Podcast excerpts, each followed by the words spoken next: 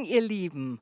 Heute werden wir reingehen in den Lukas-Evangelium. Und für uns, Christian und mir, liegt es seit einigen Wochen auf dem Herzen, dass wir das Wort Gottes wirklich verstehen und begreifen, dass wir auch ein bisschen die Geschichte, der dahinter steckt, der Mensch, der dahinter steckt, verstehen und sehen, damit wir absolut kapieren, was Gott machen möchte. Und ähm, mein Titel heißt, von der erste Teil heute Morgen heißt es, wir waren schon vorbereitet. Und das ist eigentlich eine mutige Message heute Morgen, der sagt uns und zeigt uns, wir waren schon vorbereitet. Warum? Weil Gott einen Plan für uns hat. Und da gehen wir gleich in das Buch Lukas. Und zwar möchte ich einfach beschreiben, um was es hier geht. Es ist das umfassendste Evangelium, das durch sein mühsames Studium von den Zeugen bis zu den Jüngern selbst entstanden ist.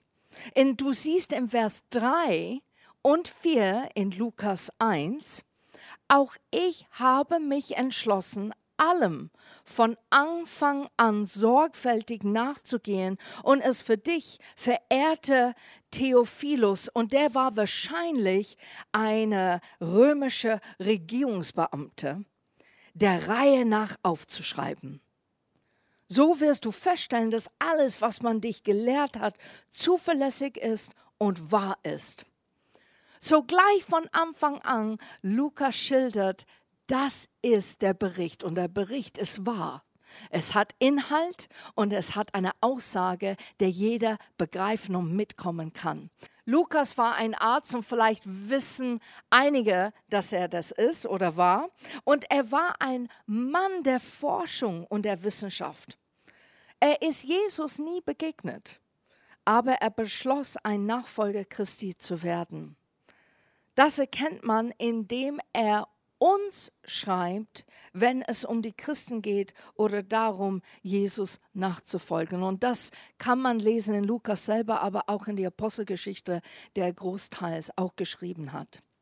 Er war ein gebildeter Mann, der durch seine eigenen Erkenntnisse und Erfahrungen über Jesus und die Berichte anderer schreiben konnte. Und in den ersten vier Versen am Anfang des Lukas-Evangeliums schreibt er in griechischen Original. Und das bedeutet, dass er gebildet war. Er zeigt gleich einen Stempel und sagt, höre zu, ich schreibe jetzt diese paar Versen so in diese Original Griechisch, damit ihr kennt, ich habe ein Köpfchen, ich bin gescheit und ich weiß, wovon ich rede. Sie sind in einem raffinierten akademischen klassischen Stil geschrieben worden. Aber für den Rest seiner Schrift, und das ist echt interessant, verwendet er nicht die Sprache der Gelehrten, sondern die des einfachen Mannes, die Sprache des Dorfes und der Straße. Und warum? Lukas größer Anliegen war nicht Menschen zu treffen, wo ihre Intellekt gefüttert werden wollte oder sollte, sondern seine Anliegen und seine Herzensanliegen war, dass jeder Mann es versteht und jede Frau es begreift, wenn die zuhören über diesen Brief, das er zusammengestellt hat. Es deutet darauf hin, dass er der einzige Nicht-Jude tatsächlich war, der im Neuen Testament das geschrieben hat. Und das erkennt man in Kolosse 4 von Vers 10 und 14, weil da wird es beschrieben über die Unbeschnittene und dann wird es beschrieben über die, die jüdisch sind. Und da ist der Beweis, dass er eigentlich nicht Jude war. Das Lukas-Evangelium ist eines der Evangelien, das sich am meisten für die Rollen der Frauen, Kinder und sozial Ausgestoßene interessiert. Das finde ich so gigantisch. Lukas hatte so ein Herz vor seinem Umfeld und was er um sich sah. Es bewegte ihn und er wollte genau das so schreiben, damit jeder begreift, wer wirklich Jesus ist. Es ist das Einzige, der sich am meisten für das Gebet interessiert. Das wusste ich auch nicht. Und es gibt sieben Hinweise darauf, dass Jesus betet. Und es ist das Evangelium mit der größten Betonung des Heiligen Geistes und der Freude. Er betont auch die Verkündigung der guten Nachricht. Das ist das Evangelium und verwendet es zehnmal in sein Schreiben. Er schreibt diesen Brief nicht nur an Theophilus natürlich, sondern für die Menschen, die es auch hören werden. Und Lukas schrieb, damit sie Jesus von Herzen verstehen und nicht nur für seinen Verstand und seine Fähigkeiten bewundert werden soll. Er schrieb an eine Welt des ersten Jahrhunderts, die ausgebrannt war von diesem, wenn es sich gut anfühlt, dann tu es. Die waren ausgebrannt von diesem Form des Lebens. Ist das nicht interessant? Man ist erstaunt eigentlich, warum. Weil das ist nicht eine schlechte Aussage. Tue das, was du fühlst, was gut ist. Aber hinter das steckt natürlich keine gesunde Grenzen. Keine Art, wo man Sicherheit spürt, sondern wenn jeder nur auf sich schaut und nur das Gute tun möchte für sich selber, dann leben wir in einer Welt der Egoismus. Und damals wie heute sehnt sich die Welt nach dem, was das Christentum bietet. Einen auf Tatsachen gegründeten Glauben.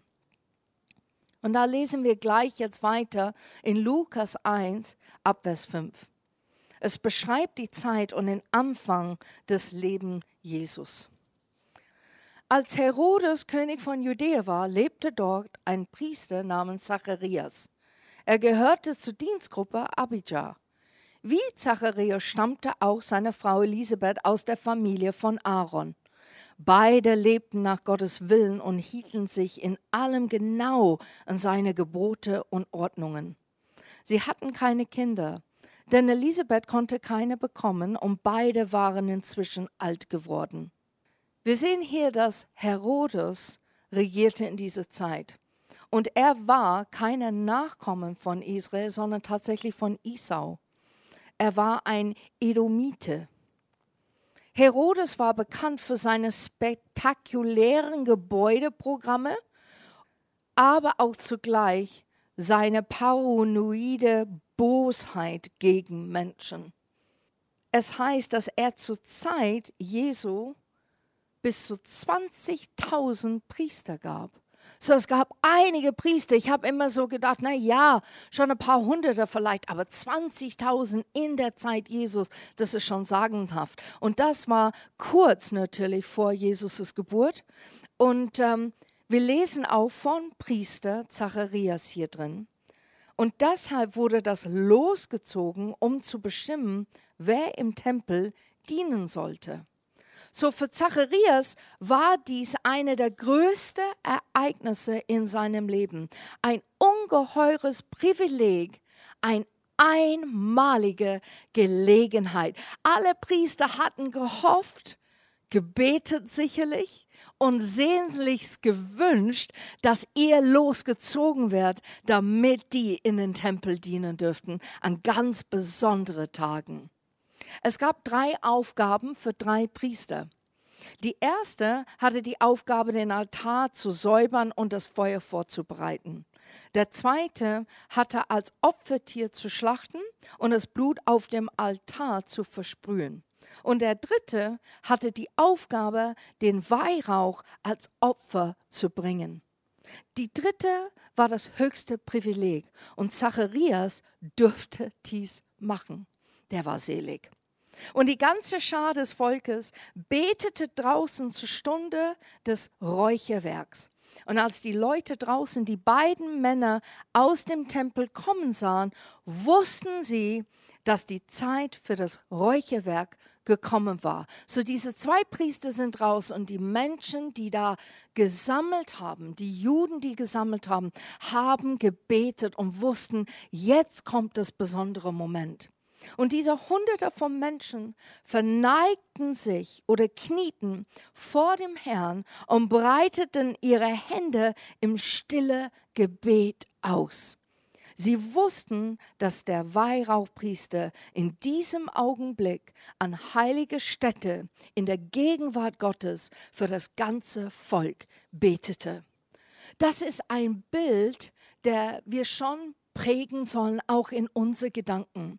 Es ist ein ehrfurchtiges Bild. Es ist ein Bild nicht nur als Ritual oder Tradition, die wir vielleicht auch kennen. Wir haben auch Traditionen in Freikirchen.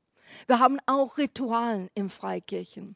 Aber hier aus diesem Buch ist es ganz besonders zu sagen, hier wird gebetet, ein Volk in Einheit betet, sucht Gott allmächtig und sind in Ehrfurcht, weil die wissen, jetzt ist der Moment, nicht nur, dass die still werden sollen im Gebet, und einfach leise in ihre Köpfen beten sollen, mit ihren Händen ausgestreckt, sondern die wussten, da ist jetzt der Priester, der steht jetzt zwischen denen und Gott und betet für das Volk.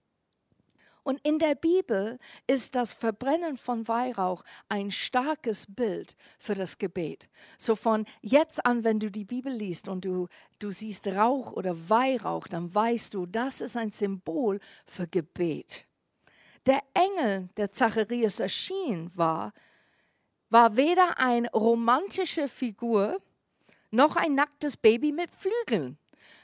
Ich glaube, manchmal haben wir so das im Kopf, wenn wir Filme anschauen oder wir sehen äh, vielleicht eine Gemälde von Botticelli oder von äh, jemand anderen, der sehr in der Renaissance bekannt war. Und wir denken, ah, so sind die Engel. Die haben so kleine Flügel, die sind eigentlich so zuckersüß wie Baby und eigentlich können die nicht viel machen. Aber du siehst der Hinweis hier, auch in den Schrift, dass das nicht der Fall war. Weil was sagt der Engel? Der Engel sagt, und das sagt ein Engel meistens, wenn ein Mensch begegnet in der Bibel, fürchte dich nicht. Na, wenn ein Baby kommen würde mit kleinen Flügeln, dann würdest du dich nicht fürchten. So es muss eine Gestalt gewesen sein, der das Raum eingenommen hat, der groß war und allmächtig, mit nicht kleinen Flügeln, sondern riesiger Flügeln, der wirklich dich voller Zittern gebracht hat. Und das hat es auch bei Zacharias gemacht. Zacharias und Elisabeth haben wahrscheinlich jahrelang leidenschaftlich um einen Sohn gebetet, aber schon für lange Zeit nicht wirklich mehr so an Gott geglaubt hat in diesem Bereich. Und warum sage ich Sohn? Weil das war der Ehre. Wenn ein Sohn kam, dann dürfte er diese kostbare Name von der Familie weitertragen. Und deshalb war es so wichtig, einen Sohn zu erzeugen. Und wenn wir an diesem Punkt angelangt sind, beginnen wir selber, und da müsst, möchte ich echt über uns jetzt kurz sprechen, dass wir manchmal auf die kleinste Weise an der Liebe und Fürsorge Gottes für uns auch zweifeln. Wenn du jahrelang für etwas gebetet hast, jahrelang Gott gesucht hast und, und gestanden bist und sagst, Gott, ich gebe nicht auf. Ich bete und ich danke dir. Ich danke dir immer wieder für das Geschenk, was du mir als Antwort oder auch in der Realität auch schenkst und gibst. Aber Gott liebt immer und seine Fürsorge hört nie auf. Und ich glaube, was passiert, und das ist genau wahrscheinlich auch bei Elisabeth und Zacharias auch passiert, die müssen immer wieder aufpassen, dass die ihre Herzen nicht verschlossen halten in diesem Bereich. Und ich glaube, wir als Christen, wir kommen am Sonntag in den Gottesdienst, wir hören den Lobpreis, wir beten Gott an, wir glauben sogar an Gott. Aber das sind Bereiche in unser Herzen, wir lassen ihn nicht mehr ran. Wir lassen ihn nicht mal reinschauen oder das heilen oder eine Antwort geben, weil wir so lang auf eine Antwort gewartet haben. Wir so gehofft haben, da würde Gott wirklich diese Gebet erhören. Und er hat es nicht gemacht. Und was passiert mit unser Herzen ist, wir fangen an, verhärtet zu sein in dem Bereich, misstrauisch Gott gegenüber und wirklich da den Teil, unser Bereich zu schließen. Und eigentlich, was wir damit tun, ist, wir vermitteln zu Gott, ich liebe dich, aber nicht Vertrauen. Ich vertraue dir nur in diesen Bereichen, aber in diesen Bereichen nicht. Und ich kenne diese Reise. Ich kenne, wo mein Herz hat manchmal versucht, wirklich zu schließen und sagen, siehst du, das wird nie wieder anders sein. Das wird nicht passieren, was du erhoffst und was du betest. Und ich habe gemerkt einfach, mein Gebet, und da möchte ich euch ermutigen, heute Morgen genau dasselbe zu beten in eurem Alltag. Herr, heile mein Herz. Heile mich, damit ich immer offen dir gegenüberstehe. Und dann beschreibt eigentlich der Engel, wie Johannes sein wird, wie dieser Sohn, der geboren wird, sein wird. Und er sagt, er wird alle Tage seines Lebens besonders geweiht sein, wie es auch Simson hätte sein sollen. Ich finde es interessant. Wenn du in 4. Mose Kapitel 6 reinschaust, es geht darum über die Nazaräer und die waren eine Gruppe in das jüdische Volk, die nicht Alkohol getrunken haben. Die haben keine Wein getrunken und auch keine starke Getränke getrunken. Die haben sich so quasi an Abstinenz von diesen Sachen heilig zu bleiben, aber für eine geräumte Zeit. Und da ist die Gesetze in 4. Mose 6, wo es beschreibt, das ist, was sie tun für eine Phase. Aber die Engel, der zu Zachariah spricht, sagt, er wird immer nie Wein oder starke Getränke zu sich nehmen. Das bedeutet, Johannes Leben soll wirklich ein Symbol sein des absolut pures Heiligkeit. Damit das, was es spricht, wirklich die Menschen glauben, es kommt von Gott und nicht beeinflusst von irgendeiner Substanz, der auf der Erde war. Und ich finde das so sagenhaft, dass Simson ein Vergleich geworden ist in dem Bereich, weil Simson hätte das auch sein sollen.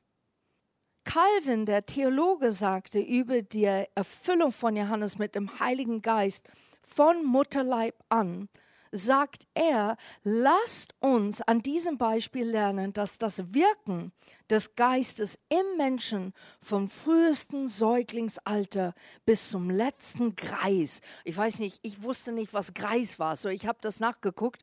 Und Greis bedeutet, jeder Alter ist hier angesprochen dass der Heilige Geist vom frühesten Anfang in dieses Säugling bis zum uralten Mensch existieren und bewegen wird. Und Calvin, dieser Theologe, hat das gesagt, weil er wollte die Menschen ermutigen und ich auch heute Morgen.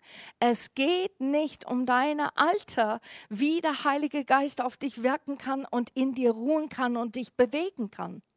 Es geht nur um die Bereitschaft, dass du dein Herz öffnest. Und Johannes wird viele der Kinder Israels zu dem Herrn, ihrem Gott, bekehren. Das große Werk des Johannes wird darin bestehen, den Weg des Messias vorzubereiten. So Johannes hat eine Aufgabe und eine allein immer hinzuzeigen, der Messias kommt.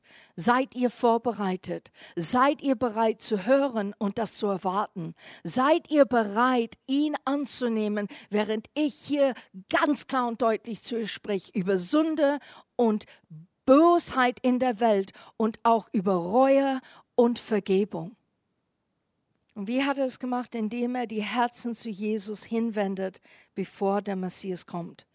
Das Vorbild für seinen Dienst sollte der größte Prophet Elia sein, im Geist und in der Kraft des Elia. So wird es beschrieben. Und Jesus sagte später in Matthäus 11, Vers 14 und auch in 17, Kapitel 17, Vers 12, sagt er, dies habe sich in Johannes erfüllt. Im Malachi 3, 24 steht, der soll das Herz der Väter bekehren zu den Kindern und das Herz der Kinder zu ihren Vätern. Und warum habe ich das reingetan? Weil Malachi ist eigentlich das kleine Prophet und es ist das letzte Buch im Alten Testament. Und Gott sagt eine ganz deutliche Aussage mit diesem letzten Proklamation. Er sagt, das Alte wird mit das Neue zusammengehen. Es ist ein Flow da drin, eine Übergang, die ich schon vorbereitet habe. Und das hat mich so bewegt. Gott hat alles vorbereitet. Und deshalb heißt mein Titel, wir waren vorbereitet. Das Volk war schon eigentlich vorbereitet auf Jesus Christus. Gott hatte einen Plan und er bereitet alles vor und zeigt seinem Volk, ihr hättet das eigentlich wissen müssen.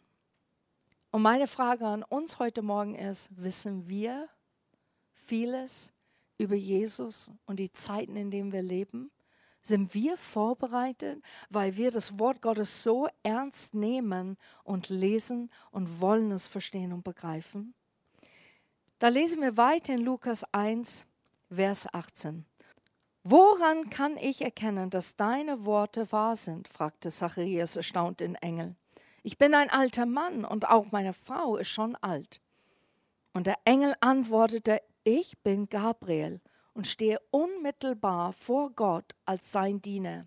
Er gab mir den Auftrag, dir diese gute Nachricht zu überbringen.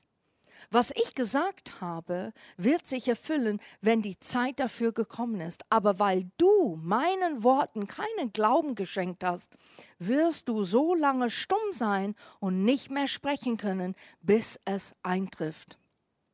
So mit diesem Segen kommt eine Konsequenz für Zacharias. Vielleicht hat er das Gefühl, das ist vielleicht zu schön, um wahr zu sein. Und er hat sich wahrscheinlich vor Enttäuschung geschützt, was wir vorhin geredet haben, und diese Erwartung nicht hoch angesetzt, damit der Glauben wachsen konnte. Und deshalb stellt er diese Frage in Unglaube. Und mit der gleichen Einstellung berauben wir uns selbst von mancher Wunder. Wisst ihr das? Selben dieselbe Schuhe quasi wie Zacharias. Wir müssen wissen, wie wir Gott antworten. Ist es wirklich in Glaube und neugierige Frage oder ist es aus der Unglaube, wie kann das eigentlich passieren? Und dass wir Gott in Frage stellen dann damit. Zacharias schaute zuerst auf die Umstände und zuletzt auf das, was Gott tun kann. Und wir sind selber versucht, Sachen logisch zu halten. Aber wenn Gott real ist, ist es nicht logisch, die Umstände hinter Gott zu stellen? So, wenn wir logisch denken, ist es nicht logisch, dass wir dann erwarten, dass wir eigentlich bei Gott sind und dass die Umstände und das, was uns passiert, eigentlich hinter Gott stellen müssen, weil sein Name viel größer ist, seine Macht viel größer ist und fähiger ist. So, wir müssen verstehen, wenn Gott etwas sagt, dann erwartet er, dass wir es glauben, als ob es real ist. Und deshalb Gott sagt, bete und danke mir. Warum? Weil du sollst so empfangen, als ob es gerade geschehen ist nach deinem Gebet. Aber dein Gebet natürlich, und hier ist der Hinweis, muss gemäß das Wort Gottes sein, muss gemäß nach der Wille Gottes sein, muss gemäß danach sein, wie Gottes Herz ist. Und nicht aus einer Stolz oder Egoismus oder aus einer Verletzung heraus.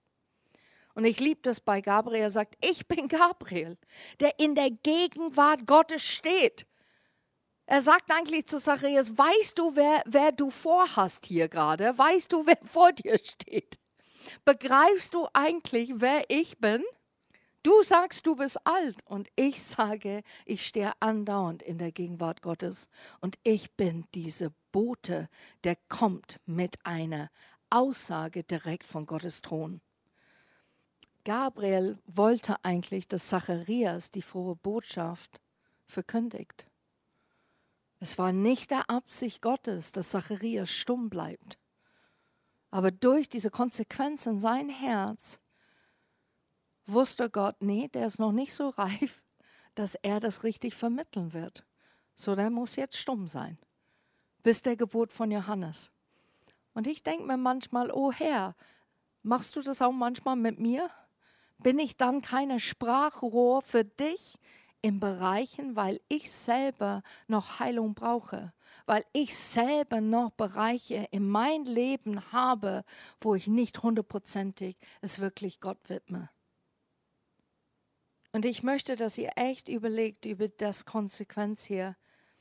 Was passiert, warum Gott alles so super vorbereitet hat? Wenn es keine Zacharias gibt, gibt es auch keine Johannes der Täufer. Und wenn es keine Johannes der Täufer gibt, gibt es auch keinen Engel, der das Kommen der Messias ankündigt. Und wenn es keine Bote von Himmel gibt, der das Kommen der Messias ankündigt, sind die Prophezeiungen des Alten Testaments über den Messias unerfüllt. Und wenn eine der Prophezeiungen des Alten Testaments über das erste Kommen des Messias unerfüllt ist, dann hat Jesus nicht alle Dinge erfüllt. Und wenn Jesus nicht alles erfüllt hat, dann hat er Gottes Erlösungsplan für dich und für mich nicht vollendet und wir müssen in unsere Sünden untergehen. Und wenn du das überlegst, wenn diese Reihenfolge nicht passiert hätten können, wenn irgendjemand aus der Reihe getanzt wäre und hat gesagt, nee, mache ich nicht mit, dann wäre Jesus in seiner ganzen Pracht und Sein nicht der Messias geworden, weil er hätte nicht die Prophezeiung im Alten Testament erfüllen können. Und da zeigt es mir, wie Gott so akribisch arbeitet. Wir müssen oder wir verstehen die Hälfte von den die Dinge, die Gott macht. Wir verstehen ein kleiner Bruchteil, was er geplant hat für unser Leben.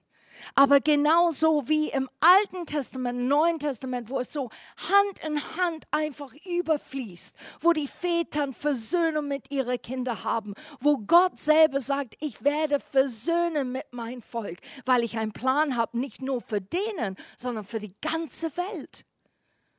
So akribisch ist unser Gott. So detailliebend ist unser Gott. Und das haut mich immer wieder um. Wenn wir Gottes Verheißung für unser Leben nicht glauben, wisst ihr, was passiert? Wir zerstören nicht unbedingt die Verheißung, aber wir zerstören unsere Fähigkeit, der Verheißung zu genießen. Gott ist ein Gott, dass wenn er uns etwas gibt, er möchte, dass wir in die Fülle gehen, in die Fülle des Erkenntnis, Erfülle über wer er ist und begreifen, boah, allmächtiger Gott, aber auch es genießen und bewundern, was er in uns und durch uns macht. Und wir verpassen die Moment, wir zerstören es regelrecht, wenn wir nicht diese Fähigkeit und Glauben haben, zu sehen, was Gott eigentlich tut.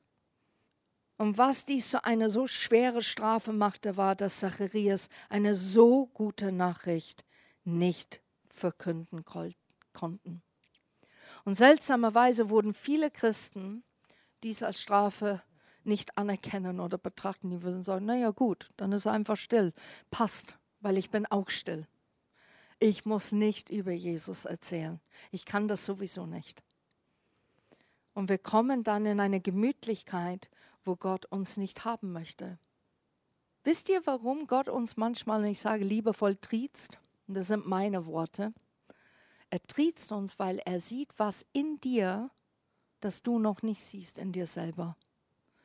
Und diese Triezen ist so göttlich, dass er möchte, dass wir begreifen, dass viel mehr hinter meinem Name, vielmehr hinter meiner Alter, vielmehr hinter in das, was ich jetzt gerade tue, viel, viel mehr. Und deshalb schubst uns Gott wie diese Adler seine Babys aus dem Nest immer wieder tut zu sagen, komm doch, geh ein Stück weiter, erkenne doch, was ich noch vorhab mit dir. Wenn wir so was Heilendes und Befreiendes und Errettendes erfahren haben, warum halten wir zurück? Warum? Ist es nur, weil es nur ein Augenblick der Gefühls ist, der Dankbarkeit? Ist es, weil der Schüchternheit in uns viel größer ist, als eigentlich, was Gott getan hat? Und ich möchte heute Morgen, und das werde ich auch tun, dass wir echt Mut haben und beten für Mut in unsere Leben. Wir brauchen Mut und wir brauchen einen göttlichen Mut, weil mit diesem göttlichen Mut kommt Glaube. Und mit der Glaube können wir über Mauer springen, können wir Ketten zersprengen, können wir sehen, was Gott eigentlich vorhat, jetzt und auch in der Zukunft. Ich möchte, dass wir kurz Zeit nehmen zu reflektieren heute Morgen. Und ich möchte, dass du reflektierst, wie Zacharias sicherlich das gemacht hat in seiner stumme Zeit. Welcher Bereich in meinem Herz habe ich Gott keinen Raum mehr gegeben? Wo habe ich ihn ausgeschlossen? Wo habe ich gesagt, du kannst in alle Bereichen, aber in diesem Bereich nicht? Und ich möchte, dass du darüber reflektierst, nicht nur heute an diesem wunderbaren Sonntag, der erste Advent, sondern dass du auch in der Woche wirklich meditierst danach und Raum gibst, der Heilige Geist in dir zu bewegen und zu sagen, da warst du verletzt und durch diese Verletzung wirst du diese Türchen nicht mehr aufmachen. Aber wisst ihr was? Wir haben einen sanftmütigen Gott. Wir haben einen Gentleman. So wenn wir Gott einladen, dann kommt er nicht mit einer Bagger, so wie man den Schnee verräumen soll an diesem besonderen Tag, sondern der kommt mit einem Sanftmut mit Worten, wo wir mehr unser Herz aufmachen. Und das sind manche, und das ist mein Eindruck heute Morgen, manche von euch sagen, ich will und möchte nicht mehr weinen. Es ist so eine Schwäche und ich will das nicht mehr. Und ich glaube, Gott sagt zu dir heute Morgen, im Gegenteil, das zeigt, dass dein Herz noch weich ist. So, ich möchte für dich auch auf YouTube auch beten dass du Raum lässt für deinen Gott heute Morgen und dass du wirklich siehst und verstehst, dass Gott alles vorbereitet hat und auch heute nicht bestürzt ist, was passiert in dieser Welt, sondern er vorbereitet alles in seinen wunderbaren Plan und wir dürfen mit ihm gehen und es erkennen. Ein gesegneter erster Advent. Vater, ich bete, dass du Mut schenkst zu jeder Einzelnen und dass du jeder Einzelnen bewegst und ermutigst, wirklich ihre Herz zu öffnen vor dir. Nichts mehr zurückzuhalten, sondern bereit zu sein und zu sehen, du bist ein Gott, der heilt und befreit, aber du bist ein Gott, der uns auch so braucht für den Plan, der du aufgestellt hast für die Zukunft. Und wir wollen es nicht vermissen. Jesus hat alles korrekt gemacht, weil er wusste, bei dir und an dein Herz zu sein und immer deine Stimme zu hören, würde er das Richtige machen. Und so bete ich für uns heute Morgen, dass wir genauso sind, dass wir dein Wort erkennen, für was es ist und weitergehen und sehen, auf dich ist Verlass. Amen.